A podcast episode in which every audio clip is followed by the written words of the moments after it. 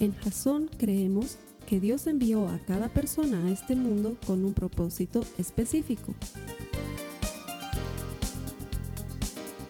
Nuestra misión es ayudarte a que tengas una relación personal con Jesús y a través de ella encuentres ese propósito para tu vida. Queremos ayudarte a alcanzar ese propósito. Es nuestra oración que este podcast te ayude a tener visión, a tener jazón.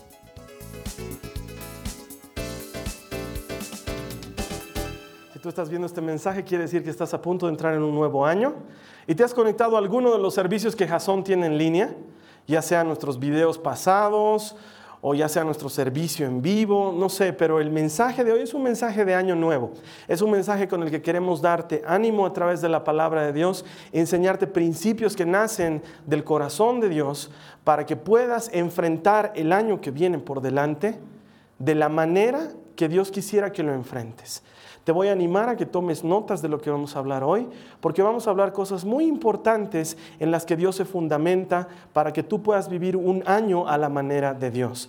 Te doy la bienvenida. Aquí en Jason creemos que todas las personas vienen a este mundo con un propósito y que el propósito de Dios sobrepasa el propósito que tú tienes para tu vida. Que cuando tú encuentras ese propósito de Dios, tu vida nunca más vuelve a ser la misma. Bienvenido y que Dios te bendiga y a todos los que vienen todos los domingos aquí, bienvenidos. Lo que vamos a hacer hoy es especial. Si no tienes dónde tomar notas, prestate de alguien algo donde tomar notas porque estoy seguro que vas a querer repasar los principios que vamos a aprender hoy.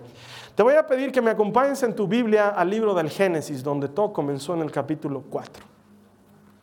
Si tú estás conectado por primera vez, vas a encontrar múltiples recursos debajo de mí o arriba de mí donde puedes encontrar una Biblia en línea gratuita en tu idioma en muchas versiones. Vamos a buscar Génesis 4 en el versículo 2 y lo vamos a leer hasta el verso 7.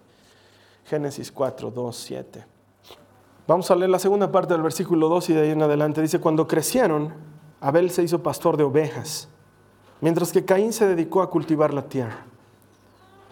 Al llegar el tiempo de la cosecha, Caín presentó algunos de sus cultivos como ofrenda para el Señor. Abel también presentó una ofrenda, lo mejor de las primeras crías de los corderos de su rebaño. El Señor aceptó a Abel y a su ofrenda, pero no aceptó a Caín y a su ofrenda. Esto hizo que Caín se enojara mucho y se veía decaído. ¿Por qué estás tan enojado? preguntó el Señor a Caín. ¿Por qué te ves tan decaído? Serás aceptado si haces lo correcto. Pero si te niegas a hacer lo correcto, entonces ten cuidado. El pecado está a la puerta, al acecho y ansioso por controlarte, pero tú debes dominarlo y ser su amo. Seguramente alguna vez te han contado la historia de Caín y Abel, sobre todo cuando eras chiquito, es una de las historias bíblicas favoritas de las clases de religión de primaria. Yo me acuerdo que me contaban la historia de Caín desde que yo estaba en el colegio muy chiquitito y la historia que me contaban era algo diferente de la historia que te cuentan en la Biblia, porque para ayudarte a entender como niño lo que te daban a entender es que Caín había presentado cosas feas a Dios y por eso Dios no le había gustado la ofrenda de Caín, pero es algo muy diferente lo que está sucediendo y quiero que prestes atención a lo que acabamos de leer en la palabra, porque lo que acabamos de leer en la palabra nos revela algo muy importante del corazón de Dios. De hecho, primero nos dice que Caín no le presentó nada malo, no le presentó nada podrido, no le presentó lo que le sobraba. Dice la palabra de Dios que Caín presentó algunos de sus cultivos como ofrenda al Señor. Yo me imagino que Caín, que era un labrador, tenía muchos cultivos y sabía que era día de llevar ofrenda al Señor, se acercó a sus cultivos y vio y dijo, estos tomates están bien, estas lechugas están bien y estas zanahorias se ven bien y el nabo nadie lo va a querer comer, así que eso también lo puedo ofrendar y brócoli y se llevó todas esas cosas y las puso delante de Dios. Y dice que a Dios no le gustó. No es que Caín presentó algo malo, es que presentó algo que a Dios no le gustaba, que es diferente. Es como a ti, no sé qué te gusta comer y qué no te gusta comer. Yo sé que a mi mamá no le gusta la cebolla. Ella no va a comer cebolla ni delante del rey de España. O sea, le diría, discúlpeme, don rey asesino de elefantes, pero yo no voy a comer cebolla. ¿Sí? Sé que no lo haría, pero sé que le encanta el cordero y si le presentas un cordero así hecho a los cinco minutos, se lo va a comer. Lo mismo pasa con Dios. Si le presentas algo que no le gusta, ¿por qué tendría que aceptarlo?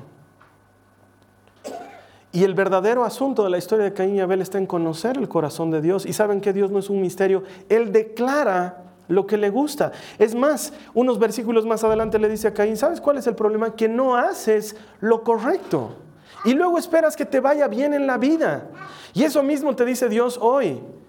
No se trata de que hagas resoluciones de comienzo de año, de esta vez voy a ir al gimnasio, esta vez voy a pagar mis deudas, esta vez me voy a hacer el lifting que tanto estaba necesitando, esta vez me voy a pedir disculpas con el fulano de tal o me voy a buenar. Como, como propósito de fin de año, esta vez digo que para este año que está comenzando voy a abandonar las gaseosas para siempre. Está bien que quieras hacer todos esos propósitos, pero la palabra de Dios te dice, el problema es que no caminas en lo correcto y luego esperas que te vaya bien que no observas mi palabra y luego quieres que te vaya bien. Y alguien puede decir, pero en la época de Caín no había Biblia, sí, pero Caín y Abel, así como Adán y Eva, tenían contacto directo con Dios. Y no es que Abel era divino, es que Abel sabía lo que a Dios le gustaba. Y dice que Abel le llevó lo mejor de las primeras crías de los corderos de su rebaño. ¿Sabes que Dios no está interesado en lo que tú le vayas a dar. Por eso te has debido dar cuenta aquí en Jason nunca hacemos énfasis en el dinero. Nunca pedimos dinero. Nunca levantamos ofrenda durante el servicio, no lo hacemos. Porque estamos convencidos de que Dios está interesado en tu corazón, no en tu dinero. Está interesado en tu corazón, no en tu tiempo. A Él le importa lo que hay en tu corazón, no en el servicio que le das. Porque si le vas a dar algo pero no se lo das de tu corazón, ¿Qué hace Dios con eso?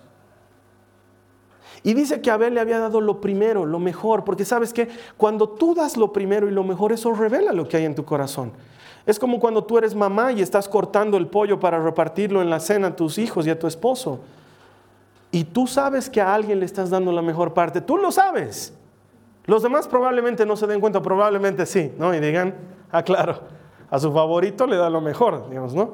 Pero tú sabes cuando das lo primero y lo mejor.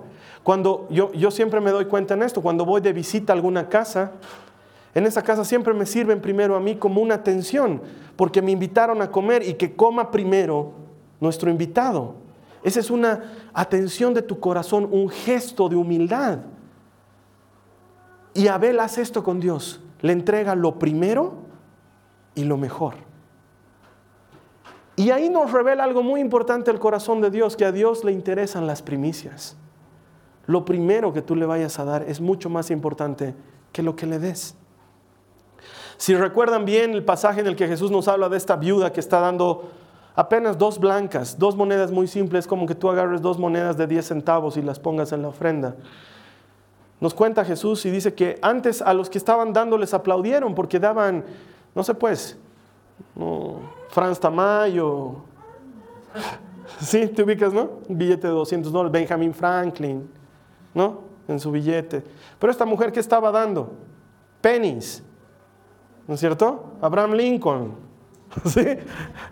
Eso es lo que estaba dando en su ofrenda. Y Jesús dice, les aseguro que esta dio más que todos. Porque lo que dio era todo lo que tenía. Era todo su sustento y lo dio.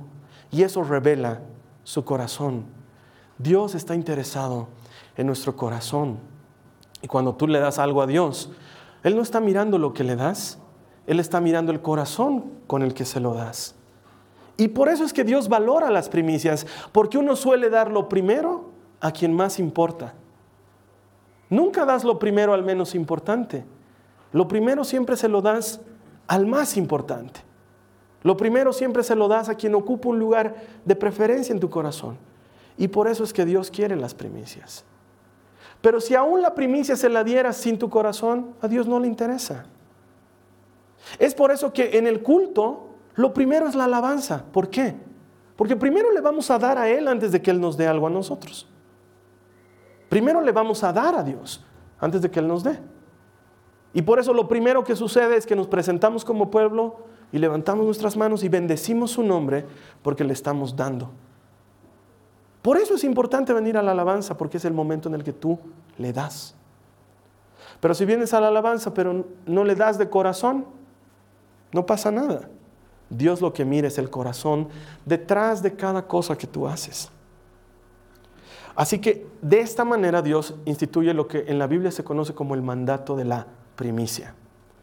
Vamos a leerlo en nuestras Biblias. Acompáñame a Deuteronomio en el capítulo 26, los versos 1 al 4. Deuteronomio, capítulo 26, versos 1 al 4. Esto está casi al inicio de la Biblia. Quinto libro de la Biblia. Deuteronomio 26, 1 al 4. Y dice, cuando entres en la tierra que el Señor tu Dios te da como preciada posesión y la conquistes y te establezcas en ella, coloca una parte de las primicias de cada cosecha en una canasta y llévala al lugar de adoración designado, el lugar que el Señor tu Dios elija para que su nombre sea honrado. Preséntate al sacerdote que esté a cargo en ese momento y dile, con esta ofrenda reconozco ante el Señor, su Dios, que he entrado en la tierra, que Él juró a nuestros antepasados que nos daría. Entonces el sacerdote tomará la canasta de tus manos y la colocará frente al altar del Señor tu Dios. Esto es increíble. Si te das cuenta, esto no tiene nada que ver con el diezmo del que alguna vez hemos hablado. Aquí el Señor está diciendo, cuando el Señor te bendiga en algo, eso es lo que está diciendo. Esto de entrar en la tierra que tu Dios te ofreció, es cuando el Señor te bendiga en algo. Cuando consigas ese trabajo que estás esperando. Cuando tu hijo se sane de esa enfermedad. Cuando te cases. Cuando consigas un nuevo ascenso. Cuando ah, estés en eso nuevo que Dios te prometió que te daría. De los primeros frutos, separa una parte. Y si te das cuenta, no dice cuánto. No dice, como en el diezmo me separarás la décima parte. No, aquí dice separa una parte. ¿Cuánto? Lo que tú quieras. Lo que tú quieras de tu gratitud. Lo que tú quieras de tu tiempo. Lo que tú quieras de tu dinero. Lo que tú quieras de tus esfuerzos. De tu servicio. Lo que tú quieras. Apartalo. Pero que sea lo primero, dice el Señor. De las primicias. Lo primero. Y eso ponlo como testimonio de que Dios ha cumplido contigo. Porque es verdad en la vida, pedimos cosas a Dios. Y sí somos agradecidos, pero no, no tanto como somos pedigüeños. Cuando pedimos, pedimos. Cuando agradecemos, gracias Señor. Pero pedimos. Pero cuando agradecemos es gracias Señor. Y disfrutamos mucho lo que nos da. Pero nos olvidamos que Dios dice, ¿sabes qué? Haz testimonio de lo que yo te he dado. De hecho, en el pueblo judío tenían toda una fiesta dedicada a esto. Tres fiestas importantes tenían los judíos en el Antiguo Testamento. La primera era la Pascua, la segunda era la fiesta de las semanas y la tercera era la fiesta de los tabernáculos. Las tres eran iguales en importancia. La fiesta de las semanas se llamaba así porque Dios había instituido que ni bien metas tu, tu rastrillo en la tierra para sembrar, desde ese momento empieces a contar siete semanas, decía el Señor. Desde el momento en que metes tu rastrillo en tierra, cuenta siete semanas. Y a la séptima semana, preséntame la primicia de lo que hayas cosechado. Y esa semana habrá santa convocación y habrá fiesta. Y harás fiesta como prueba de que Dios te ha bendecido por lo que tú has trabajado. Y me presentarás lo primero y tú harás fiesta. Y eso tiene mucho que ver con nosotros hoy tiene mucho que ver con lo que podríamos hacer con Dios hoy en día. De hecho, Dios manda en la Biblia que todo lo primero sea de Él. Todo hijo que nace primero es mío, dice Dios. No es tuyo, es mío. Yo te lo he dado, es mío. Toda cosa que consigas, la primera es mía, el resto es tuyo. Dios está interesado en las primicias. Nos lo manda desde un principio. Que le presentemos a Dios siempre lo primero y lo mejor. Y eso se aplica a cualquier área de tu vida. ¿Qué es lo primero y qué es lo mejor? Tu primera calificación en la universidad, preséntasela a Dios y dile, Señor, este primer logro que tengo es para ti y te lo entrego. Y tú vas a decir, ¿y qué hace Dios con una calificación de universidad? ¿Qué hace Dios con 200 dólares? ¿Tú crees que a Dios la plata o las notas le sirven de algo? Lo que le sirve es tu corazón. Eso es lo que los hombres no hemos entendido. Creemos que Dios está necesitando cosas. Dios no está necesitando cosas, Dios está necesitando tu corazón. Y cuando sales profesional y te entregan tu primer título, ese primer título, dáselo a Dios. Esto es para ti, Señor, no para mí. Es mi reconocimiento de que tú estuviste conmigo todo el camino. ¿Qué va a hacer Dios con eso? No lo va a colgar en su escritorio, ¿no ve? Lo que Él tiene de eso es tu corazón. ¿Me entienden de lo que estoy hablando? Cuando nace tu primer hijo, se lo das al Señor. Y Dios no te va a quitar el hijo y te va a decir, lo siento, este va a vivir en mi casa ahora conmigo. Y algunos padres deben estar diciendo ahorita, ¿por qué no hizo eso el Señor a tiempo? Tengo uno que yo quisiera que hace tiempo estuviera viviendo con... no, es tu corazón el que le dice, Señor, este mi primer hijo es tuyo y te lo entrego y te lo doy como reconocimiento que tú me has dado hijos. Eso es lo que hace un hombre una mujer que cree en el Señor. Tu trabajo se lo entregas a Dios. Lo primero se lo entregas a Dios. Y es por eso que también tiene que ver con el dinero y es por eso que tiene que ver con el tiempo. Porque si le puedo dar tiempo a mi trabajo, ¿cómo no le voy a dar mi primer tiempo a Dios? Y entonces cuando comienza el día, lo primero que tiene que aparecer en tu día no debería ser el mañanero o la revista, debería ser Dios. Gracias porque he abierto los ojos. Mi primer minuto es para ti. La primera cita que voy a tener en el día va a ser contigo. La primera persona que visitaré va a ser a ti. Lo primero es para Dios. Lo primero. Con lo demás haz lo que quieras, dice el Señor. Hasta haz fiesta. Pero lo primero es para mí. Porque eso revela tu corazón. Tienes que, es un estilo de vida. No es algo que nace de la noche a la mañana, es algo que tú decides. Cuando estás viajando y tu avión aterriza, tu primer pensamiento no debe ser, qué buen piloto, o me salvé de esta, o encenderé mi celular y llamaré para avisar que ya llega. No, tu primer pensamiento debe ser, Dios, gracias que estoy aquí. Mi primer pensamiento es para ti. Lo primero, acostúmbrate a darle a Dios lo primero. Con lo demás haz lo que quieras, pero lo primero debería ser para Dios. Es increíble, pero en la cultura de mi país, una cultura que no comparto, cuando van a, ellos llaman chayar, que quiere decir, es una manera de bendecir el lugar que están haciendo, su trabajo, lo que sea, con una copa de, que, que contiene alcohol, lo primero que hacen es echarla a la tierra. ¿Se han fijado? Es lo primero. Antes de tomársela a ellos, le invitan un traguito a la tierra por si tienen sed. Entonces, y luego salud, salud. Y si el hombre que no conoce a Dios es capaz de darse cuenta que hay alguien más importante a quien hay que darle primero, ¿cuánto más no deberíamos hacer nosotros que conocemos al Dios que hizo la tierra que no es nada? Que no tiene ojos, no tiene boca, no habla. La tierra no es nada. Y a la tierra los hombres ofrendan y nosotros no nos damos cuenta que para Dios es lo primero. Entonces el primer bocado de la comida que vas a comer debería ser para Dios. Y antes de servirte la comida deberías decirle gracias por este alimento, que en tu nombre voy a comer. Y te lo comes. ¿Qué va a hacer Dios? ¿Se va a comer tu papa? Dice esa papa no me la toques, es mía, la voy a comer cuando tenga hambre. Cómetela tú, pero entregásela a Dios primero. Es de Él. Él te la ha dado. Es para ti, pero Él te la ha dado y Él merece el reconocimiento. Es un testimonio. Acompáñame por favor unos capítulos antes, 10 capítulos antes en Deuteronomio, el capítulo 16. En el verso 1 dice, celebra la Pascua en honor al Señor tu Dios. Cada año. A comienzos de la primavera en el mes de Abib, porque ese fue el mes en el que el Señor tu Dios te sacó de la tierra de Egipto durante la noche. De hecho, en una conversación anterior que Dios sostiene con Moisés, le dice, este mes este día en el que te estoy sacando de Egipto será el primer día del año para ti. El mes de Abib es más o menos finales de marzo, comienzos de abril en nuestro calendario.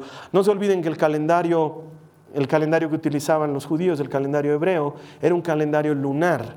El calendario gregoriano que nosotros utilizamos es un calendario solar. Entonces hay una pequeña variación en eso, ¿sí?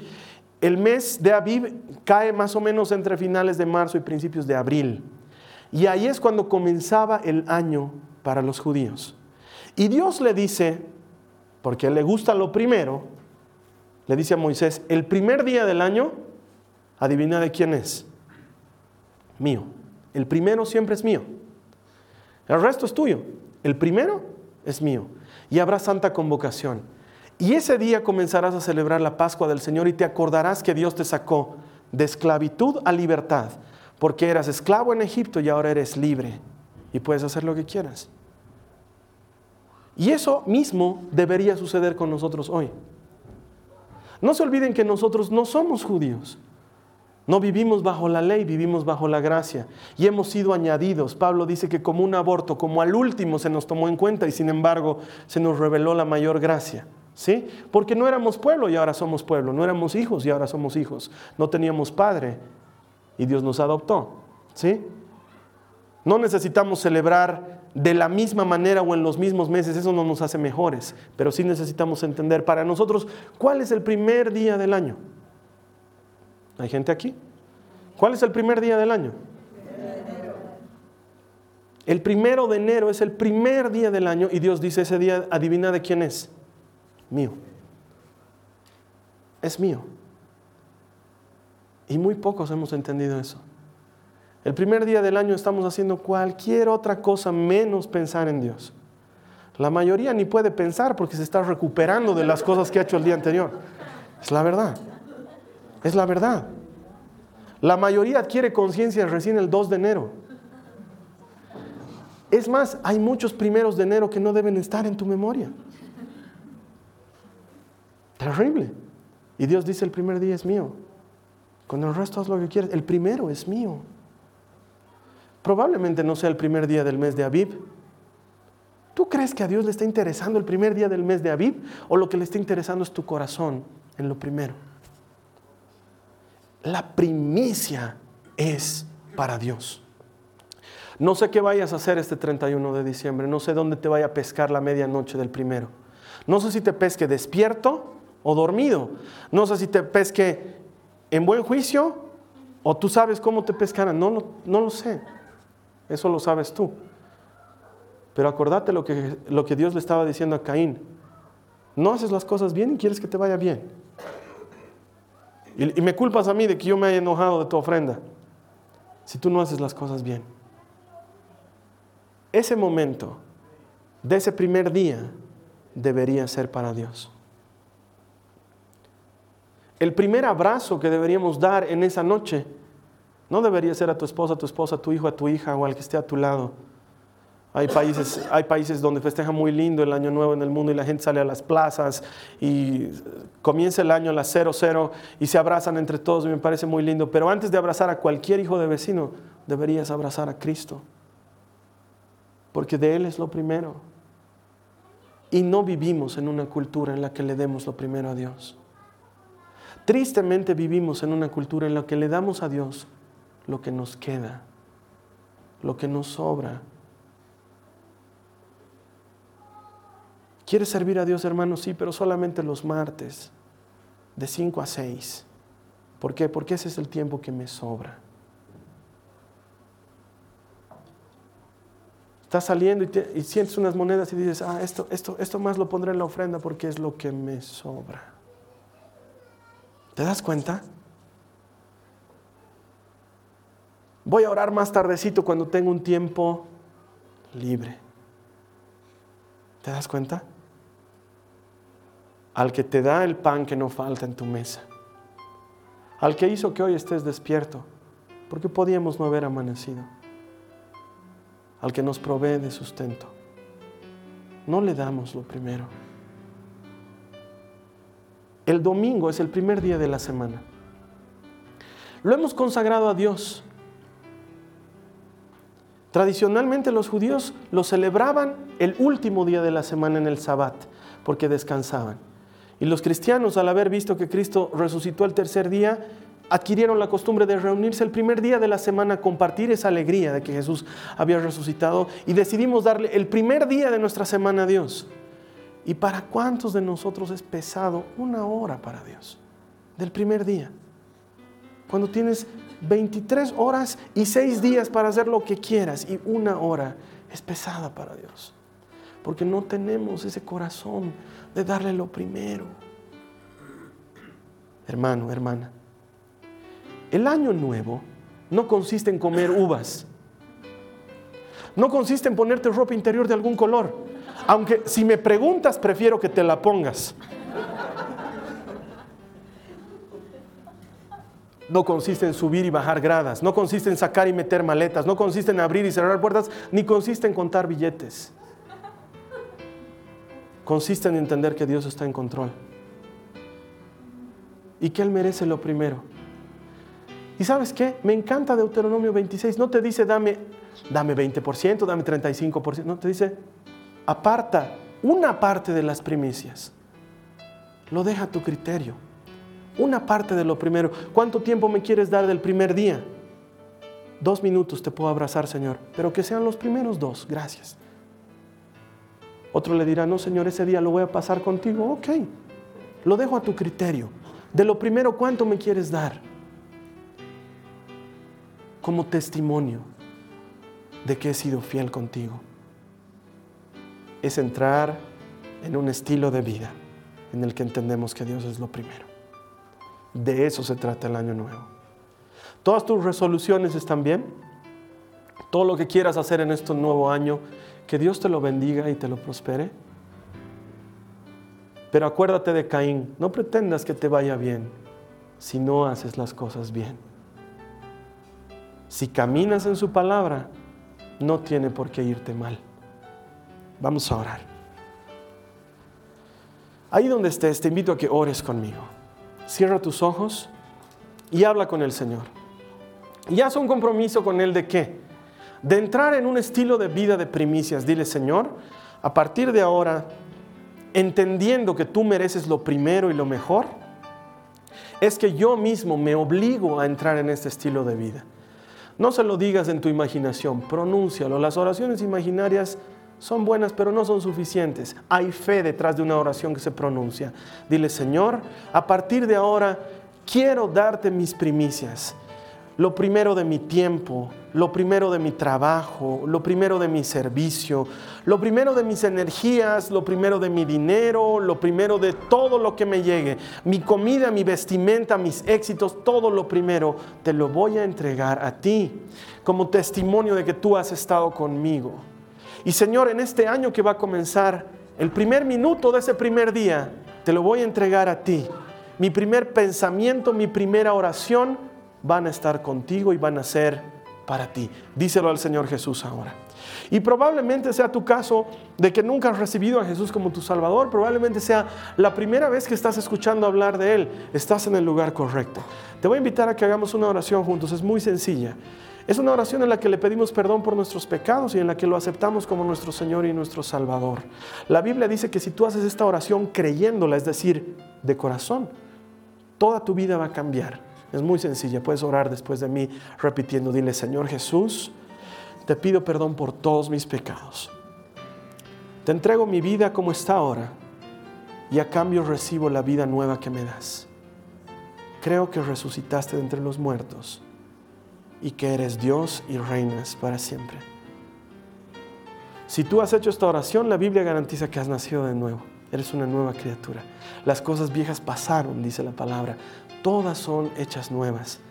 Estoy seguro que lo que Dios tiene para este nuevo año, para lo, que tiene preparado para ti en estos nuevos 365 días, van a ser mejores cosas que las que viviste en el año que acaba de terminar. Que tengas un año muy bendecido. Nos va a encantar ayudarte a desarrollar una relación personal con Jesús. Creemos que todo aquel que encuentra a Dios encuentra vida. Esta ha sido una producción de Jason Cristianos con propósito. Para mayor información sobre nuestra iglesia o sobre el propósito de Dios para tu vida, visita nuestro sitio web www.jason.info. Allí encontrarás muchos recursos para animarte en tu relación con Dios, enseñanzas, nuestro blog, prédicas y mucho más. Te lo deletreamos www.jazon.info también puedes visitarnos en nuestro sitio en Facebook www.facebook.com barra Que Dios te bendiga abundantemente. Muchas gracias.